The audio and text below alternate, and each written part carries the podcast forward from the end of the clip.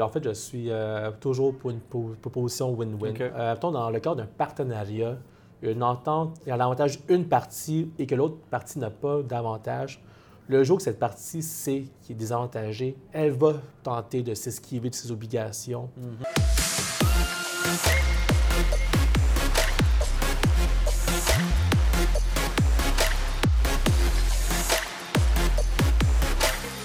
Bonjour tout le monde, Nick Slobodinuk ici, de courtier immobilier de PMML. Et pour le prochain épisode de négociation durant les autres mises, Million Dollar Negotiation, j'ai le plaisir d'avoir avec moi Jimmy Trong. Bonjour, Salut Jimmy, ça va bien? ça va bien toi? Toujours toi? Oui, ça va super bien. Écoutez, pour ceux qui ne connaissent pas Jimmy, Jimmy, c'est un avocat qui travaille pour de Grands Prêts Joli Cœur. C'est un avocat en litige commercial. Oui, right? immobilier. Immo- Immobilier commercial. Euh, c'est aussi quelqu'un qui est très connu sur les médias sociaux. Jimmy participe beaucoup. Puis on t'entend souvent donner des bons conseils. Puis euh, ça commence tout le temps par information avocat. Oui, en fait, en fait, je donne beaucoup d'informations juridiques et non des conseils juridiques sur les réseaux sociaux. C'est important, là, donc... Oui, OK, parfait. Ben, pour ceux qui ne connaissent pas Jimmy, on va mettre euh, les informations, puis vous pouvez le suivre. Euh, yes. hey, on- avant de commencer euh, sur, sur Ouais. la négo, euh, on vit en ce moment un certain temps d'incertitude, un statut d'État qui, qui nous met un petit peu perplexes.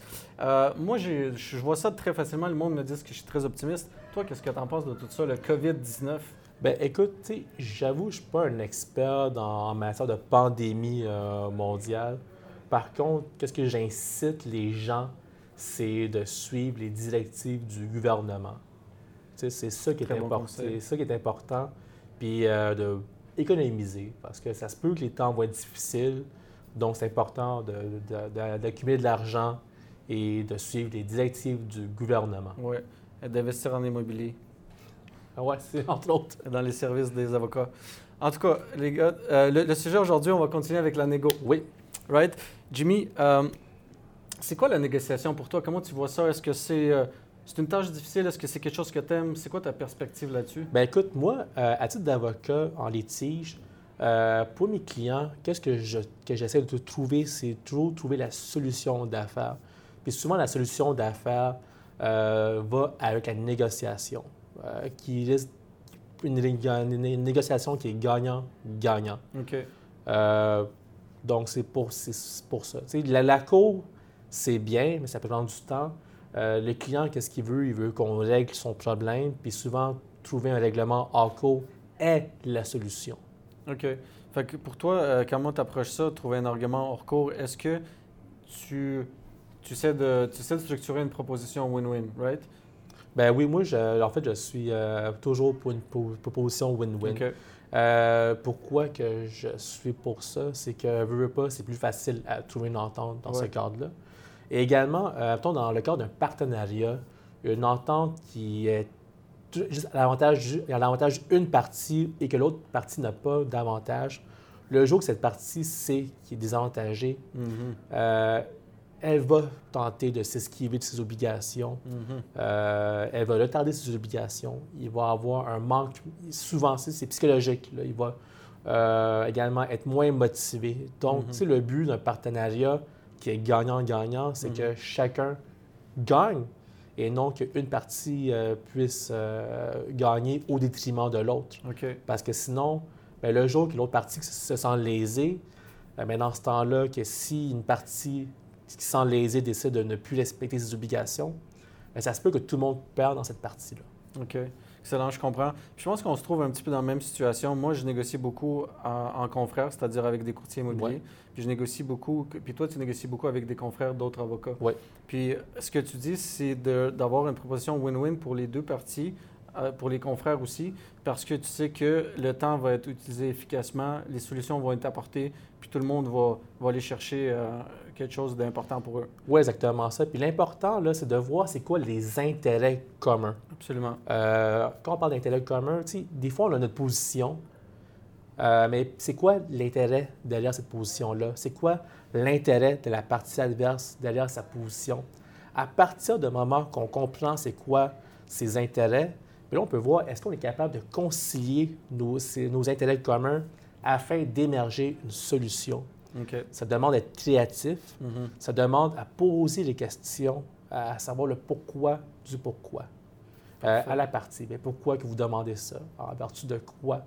Euh, puis c'est super important. Puis à partir de là, on est capable de bien structurer euh, une proposition qui fait du sens. Puis également, lorsqu'on est. il faut apprendre à se connaître. C'est quoi nos forces dans notre, dans notre, dans notre jeu? C'est quoi nos faiblesses dans Mhm. notre jeu? C'est quoi notre opportunité dans notre jeu? Le Et c'est quoi? Ouais, exactement ça. C'est quoi notre menace? Mhm. C'est important de bien, se de, bien, de, de- de bien se connaître afin de bien structurer sa proposition. OK, excellent. J'adore ça. C'est vraiment bien dit. On va passer à d'autres choses. Oui. Écoute, euh, quand, euh, quand tu penses win-win, puis tu appelles un confrère, tu commences avec quoi? C'est quoi que tu dirais? Euh, ben écoute, si on a déjà des propositions en tête, euh, moi, qu'est-ce que je fais? C'est que je les dis, j'ai une lettre. Je, dis, j'ai une Juste des fois, je peux parler informellement, mais Mhm. quand je veux lancer une offre officielle, je dis, j'ai une lettre. Puis des fois, tu sais, j'expose mon point de vue, pourquoi que l'offre fait du sens. OK. Fait que tu vas Euh, raisonner l'autre personne. exactement ça. En quoi que mon offre fait du sens pour l'ensemble de des, des parties et surtout pour mon client, là, mais ça, on ne dit pas. Mais toujours dans une, dans une stratégie win-win. À partir de là, on est capable de bien fixer notre point d'ancrage. Euh, souvent, les négociations échappent parce qu'une des parties euh, décide de faire une trop haute mise alors que ça fait aucun sens. Puis des fois, insulté, on va dire à cette personne-là que c'est un... C'est c'est ça, en fait. Et il ne faut pas faire ça. Il faut, faut se demander pourquoi, dans, en quoi que c'est avantageux et pourquoi euh, trouver cette solution, trouver la, la- Les intérêts communs, quoi. exactement ça. OK. Puis, est-ce que tu penses que ça va mieux quand tu négocies avec un confrère que tu connais ou que- quelqu'un de nouveau? Euh, moi, je, écoute, euh, tu sais, j'ai des cas, j'ai des confrères que je connais, qui, j'ai des confrères qui connaissent leur matière, qui connaissent leur litige, qui sont des bons avocats. Ça va beaucoup plus vite pour ça. Parce qu'on est capable de, de- de bien se comprendre rapidement. C'est ça. Tu sais, j'ai des dossiers là, avec des confrères qui sont super bons en litige immobilier. Tu sais, on est capable d'être sur des mêmes points, puis Mhm. aller directement au, euh, directement au, au but. Au. Alors que d'autres, euh, ben, ça prend beaucoup plus de temps, puis il faut, faire- faut bien faire comprendre. euh, Je comprends. On On vit a tous la même situation. Euh, moi, en travaillant avec d'autres courtiers Ouais. aussi, ce que je vois souvent, c'est que euh, des fois, il faut être patient. Des fois, quand tu prends quelqu'un qui a de l'expérience, là, ça va beaucoup mieux. Puis la négociation est plus euh, collaborative quoi, que, que, confrontationnelle. L'autre question que j'ai pour toi, négocies-tu beaucoup en, en essayant d'aller chercher les émotions ou c'est plus à raisonner l'au- l'autre partie?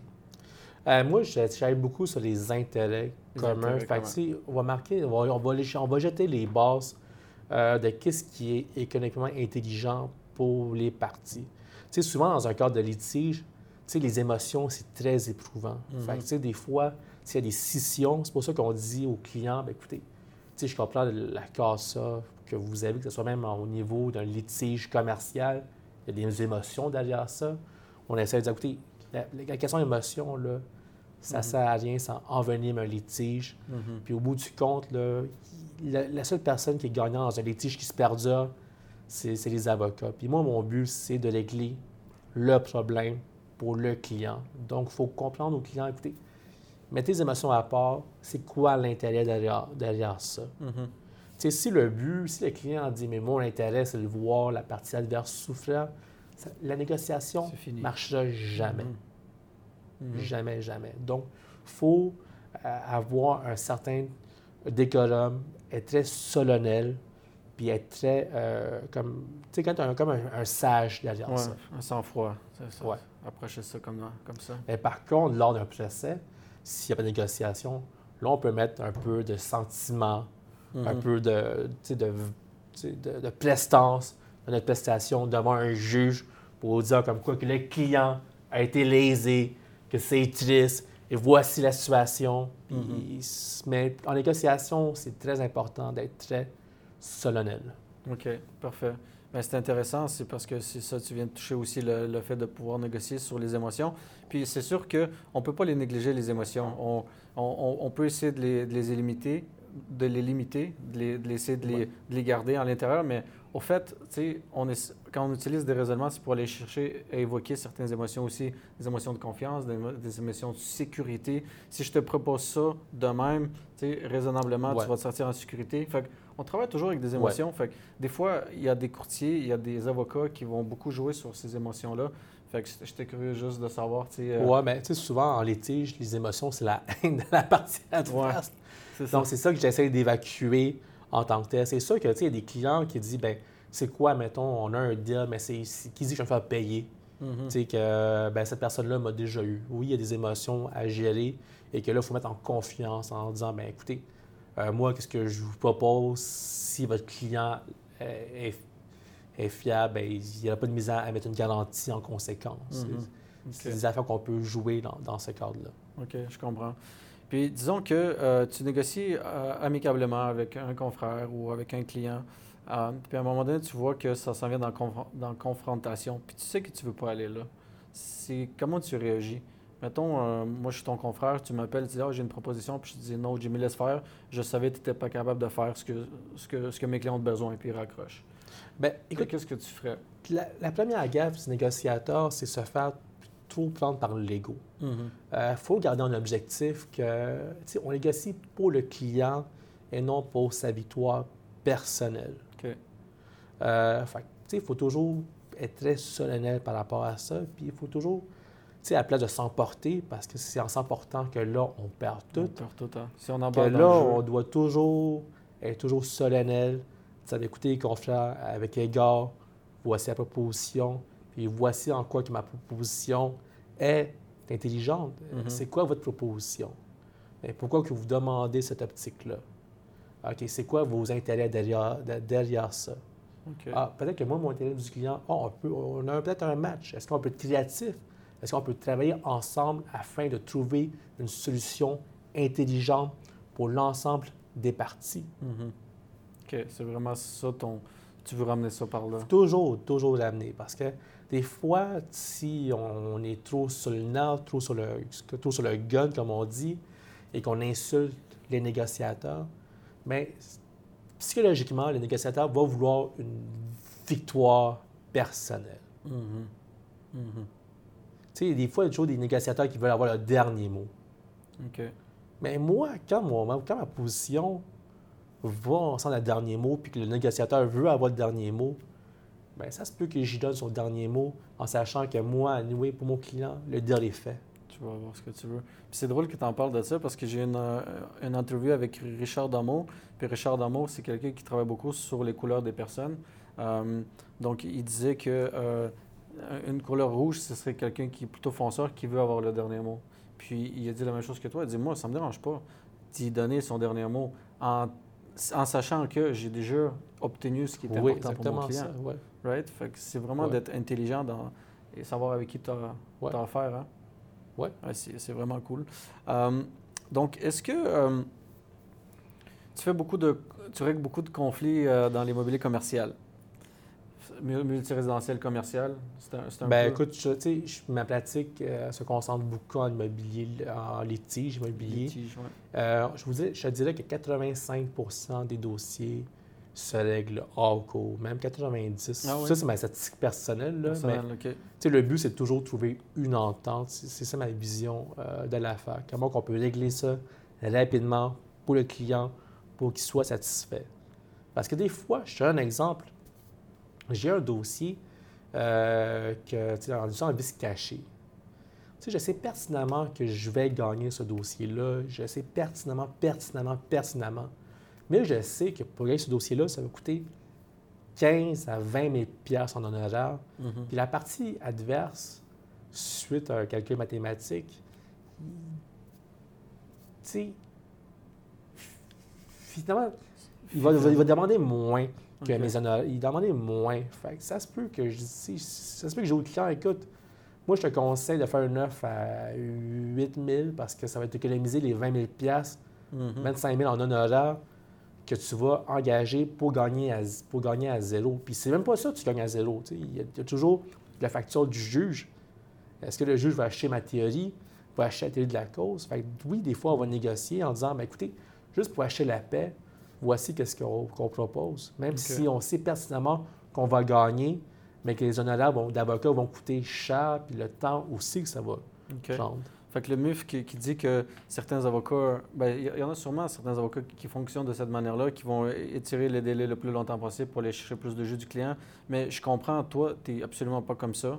Puis votre bureau n'est pas comme ça. Vous, vous êtes plus accentué. Vous mettez l'accent à régler ça rapidement, à l'amiable, puis retenir plutôt les, le client en tant que client pour d'autres business, puis, puis être vraiment Ben, comme un team player, quoi. Écoutez, le but, c'est de, de, de- c'est de trouver une solution pratique, c'est la, satisfaction du, la satisfaction du client d'expliquer notre point de vue. Tu sais, on n'a pas peur d'aller à la cour, on n'a pas peur d'aller se battre à la cour. Mhm.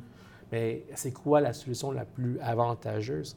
Oui, des fois, on va aller à la cour. tu sais. C'est pour ça qu'il y a toujours un 10% de litige qui va se régler devant un juge.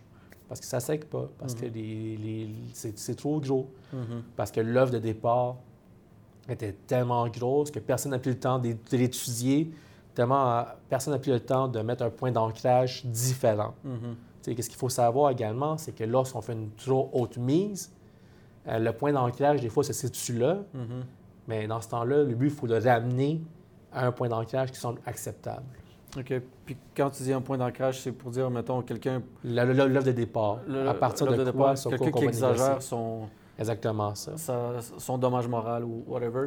Puis, ouais. La personne qui exagère son dommage, là, euh, qui, qui exagère au niveau du montant, ça va, ça va être difficile de, trouver un terrain d'entente.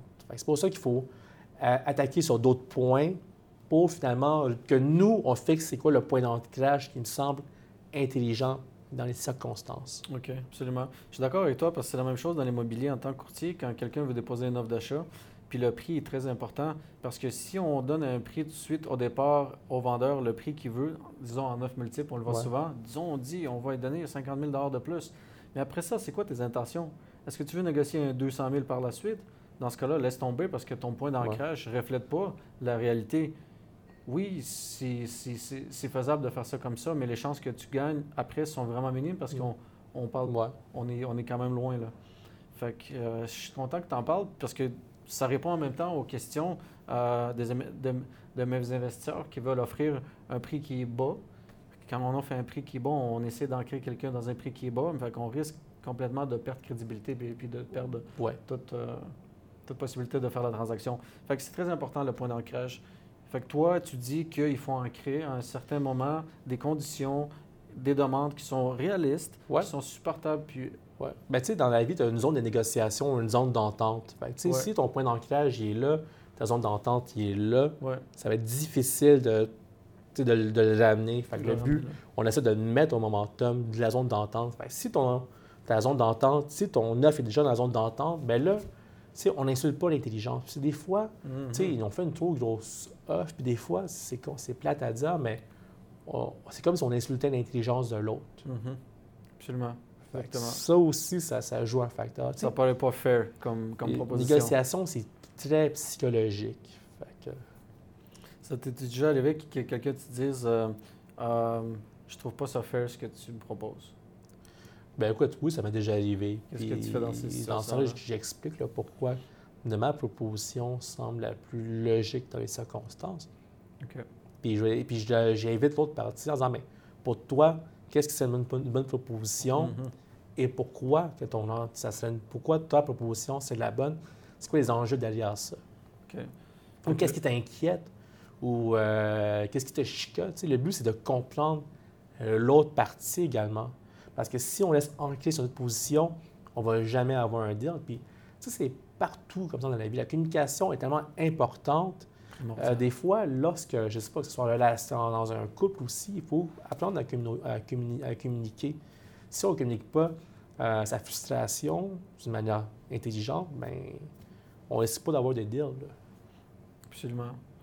Je comprends. Excellent. Écoute, euh, si on, on arrive pas mal à la fin, puis euh, j'avais peut-être, euh, peut-être, tu pourrais partager quelques conseils avec des gens qui veulent investir en immobilier Ouais. pour éviter des problèmes, tu sais, des, des problèmes légaux, des, des difficultés après avoir acheté. Ou leur donner un conseil comment négocier, c'est quoi tu dirais? C'est ça un peu vague, mais vas-y. euh, Ben, ton- écoute, moi, je dirais plus, faites une bonne vérification diligente. Ça, c'est l'essentiel en tant que tel, Très d'accord. en toute négociation. C'est aussi apprendre à se connaître le risque qu'on est prêt à, à absorber également. là. Mhm. Donc, mais l'essentiel, c'est une bonne vérification diligente. Euh, ça, c'est la base à partir de là. À partir de là, on est capable de bien structurer son, son deal pour que l'investissement passe. OK, excellent. Très bon conseil. Écoute, euh, Jimmy, euh, as-tu d'autres choses à discuter aujourd'hui? C'est sûr qu'on pourrait faire des heures et des heures. Ah non, pas aujourd'hui. On c'est on- vendredi soir. c'est vendredi soir. mais tout est fermé. Fait qu'écoute, hey, je te remercie énormément. Ben, C'est vraiment un plaisir. plaisir de t'avoir ici. Euh, puis on va mettre le lien dans la vidéo ici pour ceux qui veulent consulter Jimmy pour ses services euh, en tant que professionnel en litige commercial dans l'immobilier. Puis écoute, je suis tout le temps content de te voir, Jimmy. Ben, moi aussi. Excellent. Ciao. Merci, ciao.